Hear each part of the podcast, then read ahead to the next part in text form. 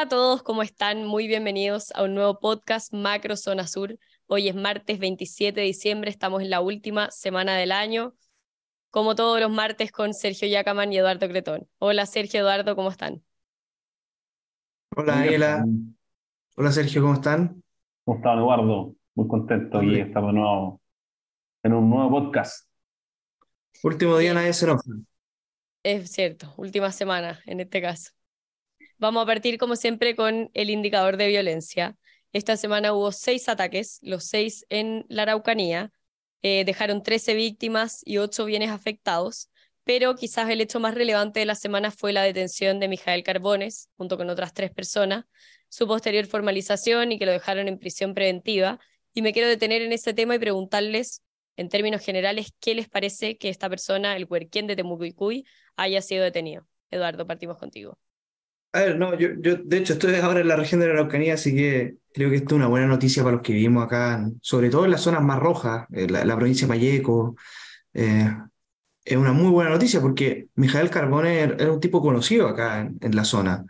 Eh, se jactaba de pasearse por, por, por los centros de, de, las plazas de las comunas, por los bancos, ¿cierto? Y, y, todo el mundo sabía a lo que se dedicaba o en los hechos que estaba involucrado este sujeto. Así que es una muy buena noticia la detención de Mijael Carbone, que se suma también a otras detenciones emblemáticas que hemos tenido este año, a los hermanos eh, Yaitul, al mismo Héctor Yaitul, y por lo tanto creo que se va cerrando un año eh, que es positivo en el sentido de avanzar eh, en eh, detenciones de líderes relevantes que han llamado a la violencia constantemente. Y por lo tanto nosotros recibimos con muy buena noticia la detención de Mijael Carbone nuevamente la herramienta que permitió su detención fue la ley de robo de madera, así que, eh, insisto, cuando las cosas se quieren hacer bien, empezamos a tener buenos resultados y este año ha sido un año donde hemos tenido, por lo general, buenos resultados en materia policial en lo que va en la macrozona sur.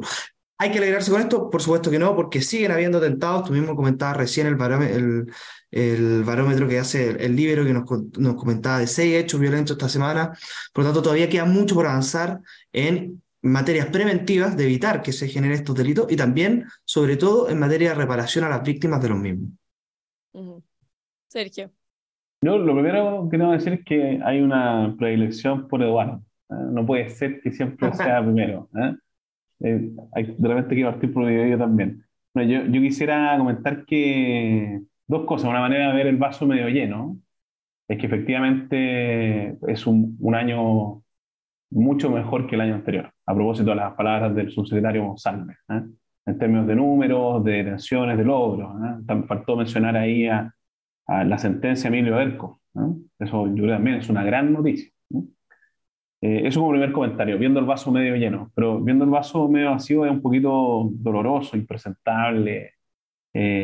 mirar toda la semana el indicador y ver que a lo menos seis atentados, 13 víctimas, o sea, de verdad eso no puede ser una buena noticia. ¿ah?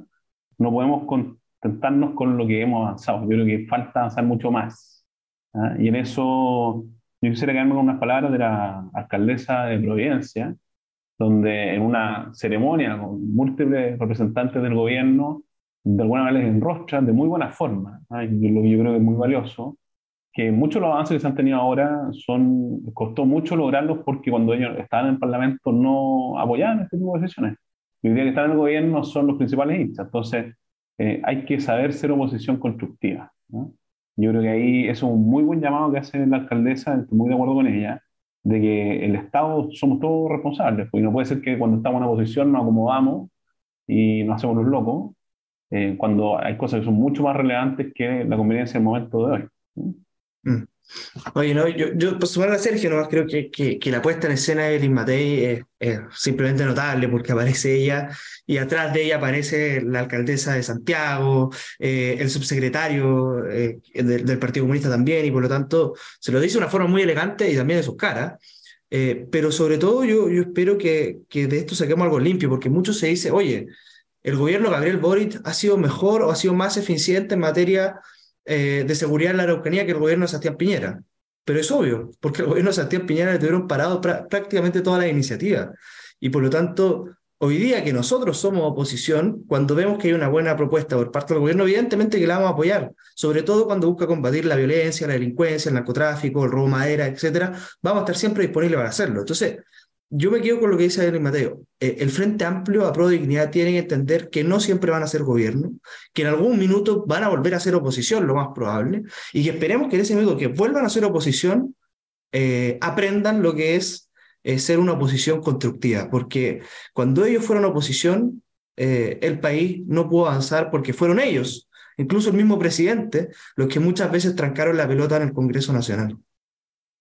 Claro, y, la, la tallita el, con, ah, con guitarra distinta, ahora con guitarra, eso soporta una vez, ¿no? O sea, ya pasó, ya en algún momento va a terminar de ser gobierno y le va a ser oposición y tienen que estar a la altura de lo que quieren decir en este momento. Tocaban ustedes el tema de las palabras de Monsalve.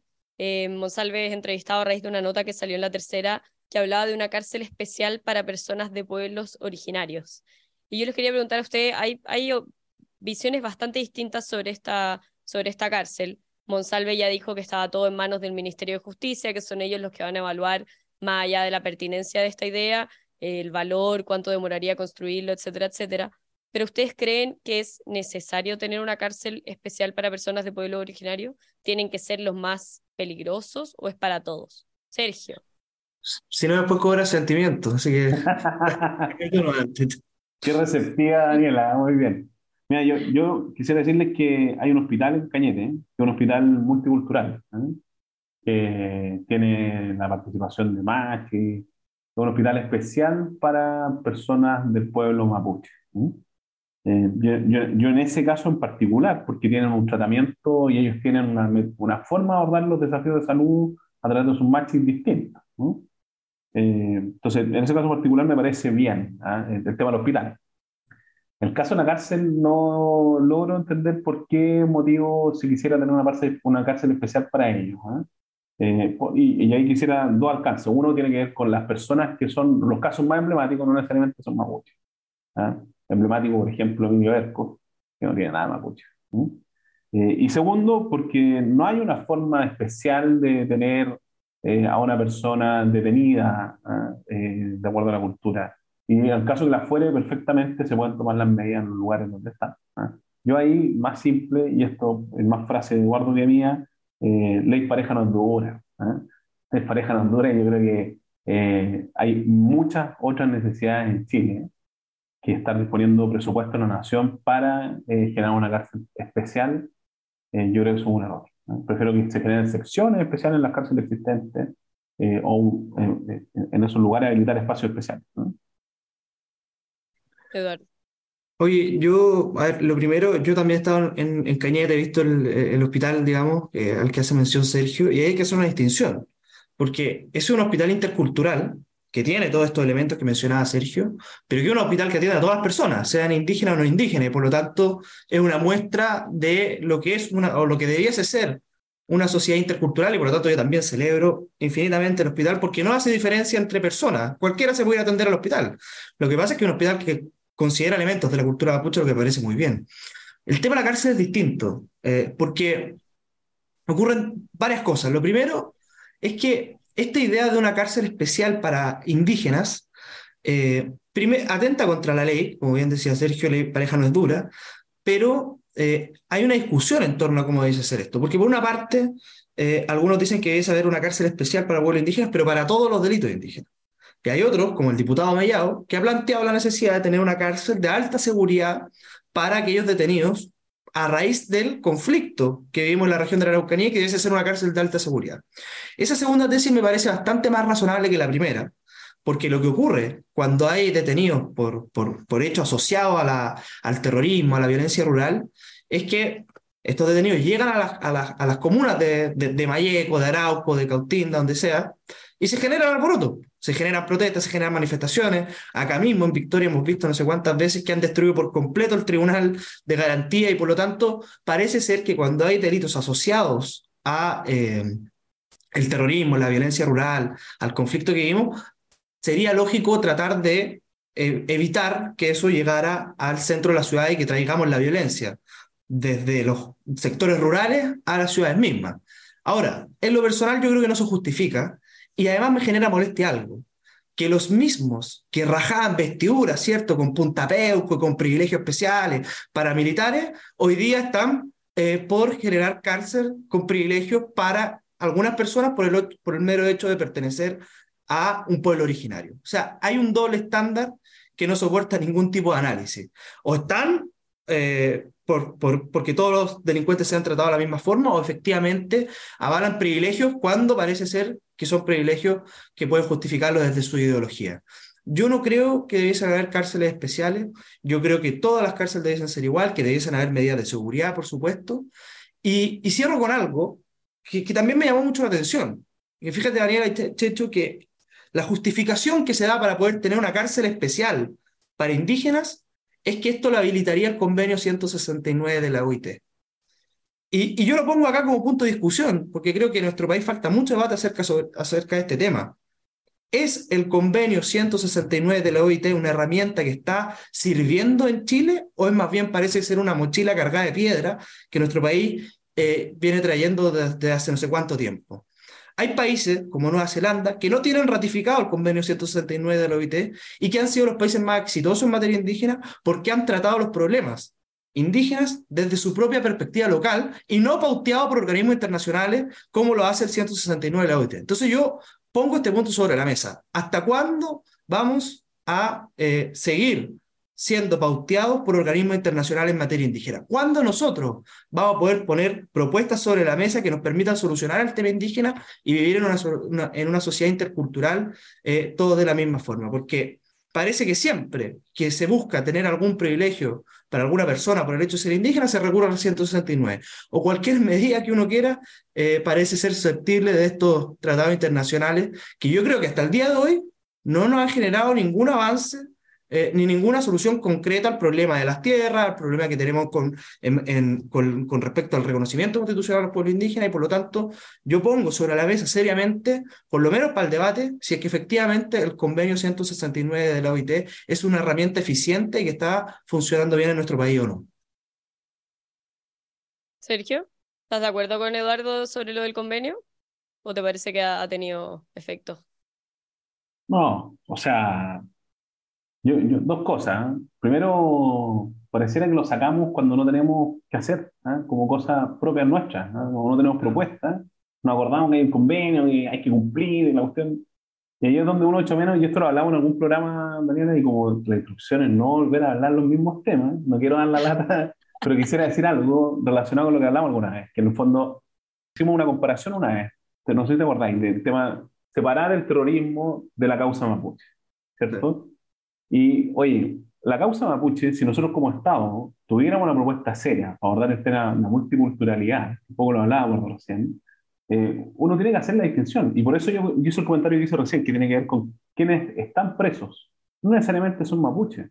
Por eso tiene mucho más sentido la segunda propuesta que comentaba Eduardo, ¿no? del diputado Mellao, sobre el tema de una cárcel de alta seguridad, por las causas asociadas al tema entonces, respecto al 169, no, no tengo datos duros para decirte si es algo que cumple efectivamente para lo que está eh, hecho en Chile, para lo que se implementó, pero sí me suena mucho a excusa, ¿eh? como que lo usamos o nos acordamos que existe cuando no tenemos una agenda propia. Entonces, eh, como que para mí no es tan relevante en términos de que sí, sí espero yo del Estado, indistintamente que esté el gobierno, que hayan propuestas concretas para avanzar en los desafíos que existen con el pueblo mapuche. Y siendo abogado del diablo, que ellos, hemos visto todo este año eh, presiones, huelgas de hambre, eh, hechos de violencia donde dejan pancartas aludiendo a su traslado, a la libertad de los presos políticos, le ponen ellos en las mismas pancartas. Una cárcel específica para pueblos originarios. ¿Evitaría estas presiones para exigir su traslado a centros de educación y trabajo, a cárceles que están más cerca de sus lugares donde viven, por ejemplo? No, para nada. O sea, va, a ser, van a encontrar la excusa para volver a, a generar ruido nuevamente. Sí, acá hay que, no hay que olvidarnos de un tema de fondo. Para estos grupos que están en pie de guerra contra el Estado, cualquier cosa que haga el Estado eh, es contrario a la libertad o a la, eh, liberación de la nación mapuche, como, como, como lo llama Héctor Yaitul, y por lo tanto la excusa estar siempre. Si acá lo que uno tiene que, lo, lo que debería saber, o lo que debiese hacer la política de Estado, es, es decir, ¿saben qué? Nosotros vamos a hacer todo lo posible para solucionar el problema de fondo, que no es solamente de, de seguridad, eso hay que decirlo, porque de repente nosotros, cuando hablamos de la macrozona, solo pensamos en, tema, en términos de, de seguridad, que, que, es el principal problema, pero hay también un conflicto atrás, hay que ponernos de acuerdo, hay que ver cómo nosotros construimos una sociedad intercultural, donde, todo, donde todos siendo chilenos tenemos distintas formas de ser, distintas culturas. El hospital de Cañete, que, que mencionaba Sergio, para mí es uno de los mejores ejemplos hacia dónde debiésemos tender, hacia dónde debiésemos avanzar. Y muchas veces, y comparto lo que dice Sergio, y por eso es la crítica que hago yo, muchas veces la, la falta de propuestas propias hace que tomemos como excusa el 169, queramos aplicar el 169 como si el 169 hubiese sido un convenio pensado específicamente en el conflicto que tenemos en la región de la Araucanía. Entonces, hay una tarea, y sobre todo yo también soy muy crítico de esto, de nuestro propio sector. O sea, imagínense, y esto es una, una, cosa que a mí nunca me dejó de sorprender en la Convención Constitucional, nosotros teníamos prometido el reconocimiento constitucional desde el año 91. Y hasta la fecha no hemos sido capaces de generar. Entonces, hay un atraso, evidentemente, en materia indígena, por supuesto hay un atraso. Hay un problema de seguridad, por supuesto hay un problema de seguridad, pero uno tiene que trabajar en ambos frentes al mismo tiempo que el Estado entiende que estos grupos más radicales ya no hay ninguna posibilidad de diálogo con ellos y por lo tanto tengan o no una cárcel especial siempre, pero siempre van a encontrar una excusa para eh, tratar de hacerle el quita a los fallos de la justicia, para no reconocer a las autoridades, para seguir avalando la violencia como método de acción política.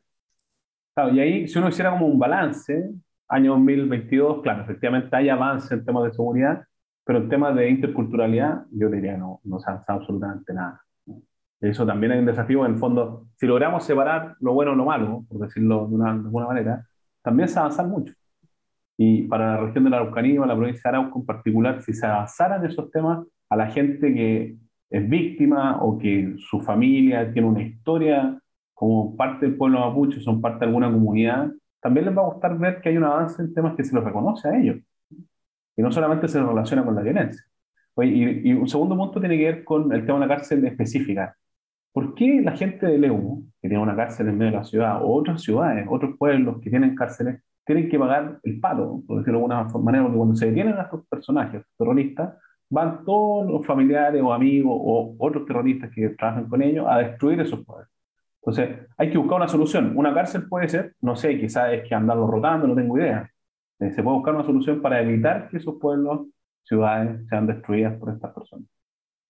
Oye, Sergio, y solo un punto ahí, Daniela, también con, con respecto a esta oportunidad de, de empezar a generar políticas en materia de, de, reconocimiento y en materia de interculturalidad, ahí es donde el gobierno tiene una oportunidad con, con el vocero y con los diálogos, de hecho, que están, que están haciendo, eh, de poder generar eh, instancias donde podamos discutir en serio que, cómo queremos vivir en la región de la Araucanía, cómo se vive en paz entre mapuche y no mapuche, eh, cómo se vive en paz entre comunidades y agricultores. Es un, un, debate que está muy pendiente y que no es fácil porque tienes que sentar a la mesa a gente que tiene heridas muy profundas, de lado y lado. Eh, y por lo tanto es un, un, un, trabajo difícil y el llamado que uno le hace al gobierno es que en esa mesa ojalá logre sentar a todos los actores, porque lo que yo vi lamentablemente eh, cuando me tocó estar en la Convención Constitucional es que muchos hablaban de diálogo, pero entre diálogos de los que piensan como yo. Pues. Entonces, cuando, sí, evidentemente que dialogar con los que piensan pareció a uno súper fácil. Lo difícil es dialogar con el que no comparte mi posición y ponerme en su lugar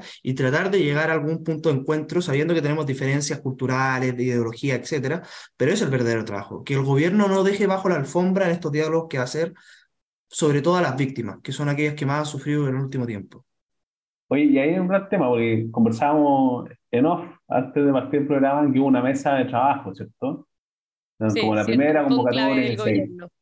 Claro, y el gran tema fue hablar sobre la agenda feminista, ¿cierto? Eso claro, es muy raro. Dignidad como... planteó una agenda feminista para la Araucanía. No, es muy raro. En el fondo es como juntarse a jugar chueca y llegar con una pelota de fútbol. No tiene nada que ver. ¿eh? Eh, no tengo nada contra la agenda feminista, eh, no, no, es mi tema, pero sí creo que si vas a apuntarte a hablar sobre cómo abordar el desafío de la Araucanía, no es uno de los principales temas. Tenemos otros temas, seguridad, interculturalidad, por ejemplo. Uh -huh. Eduardo, ¿algo que comentar sobre eso? Tienen, tienen también un, un, encuentro masivo de líderes en enero. ¿Es clave sí, que lleguen hecho, todos los actores? nosotros vamos a participar, vamos a ir ahí con, con mi amigo Arturo Philip, que en representación de la Fundación Paz, Libertad y Democracia, eh, y se convocó varios, se convocó a varios actores en Melipeuco este 7 de enero. Eh, creo que viene la ministra Analía Uriarte, está el encargado de eh, la comisión que, que, nombró el presidente de la República. van a haber actores políticos, sociales, de comunidad, etcétera, y creo que va a ser una buena instancia para que los actores locales nos comencemos a ver las caras nuevamente y tratemos de buscar soluciones. Yo, yo insisto, yo creo que y es una cosa que venimos denunciando hace tiempo. Mientras estos grupos radicales sigan actuando, va a ser muy difícil consensuar la solución eh, política al conflicto, si uno quisiera llamarlo así. Pero la ventaja que tenemos es que yo creo que se está cerrando este 2022 con más legitimidad que nunca eh, para utilizar todos los aparatos del Estado, toda la fuerza pública contra estos grupos. O sea, hemos visto que ya un, sobre un 80% de la población a nivel país sabe que hay terrorismo en la Araucanía. Eh, Héctor Yaitul, Emilio Ver, todos estos tipos han perdido credibilidad, eh, incluso dentro de las mismas huestes de sectores más progresistas, del gobierno mismo. Eh, y por lo tanto, yo creo que eso es una buena noticia. Hemos logrado aislar políticamente, que es algo que nosotros veníamos diciendo hace mucho tiempo, que había que aislar políticamente a estos grupos radicales y yo creo que este 2022 estamos cerrando con un gran paso en ello y espero que ahora en adelante nos sirva esto para poder sentarnos con aquellos que efectivamente estamos por la paz, a dialogar y buscar soluciones al tema de, del conflicto que vivimos en la región de la Araucanía y en Arauco. Oye, yo solo como bonus track comentar que ese encuentro que se hace en Arauco se hizo también el 6 de enero del 2019, ¿eh? siendo Alfredo Moreno ministro de Desarrollo Social. Fue una muy buena experiencia, una muy buena convocatoria. Yo creo que justamente eso es lo que hay que generar ahora, espacios de encuentro. ¿eh? Yo creo que le hace muy bien a la macrozona tener este espacio para, partir bien en 2023. Bien, lo podremos estar comentando aquí y Eduardo nos contará toda esa participación en ese encuentro. Bueno, Eduardo Cretón, Sergio Yacaman, muchas gracias por estar aquí de nuevo en un nuevo podcast Macrozona Sur y nos vemos la próxima semana en un nuevo año 2023. Que esté muy bien. Nos vemos, gracias. Nos vemos. muy bien. El Libero, la realidad como no la habías visto.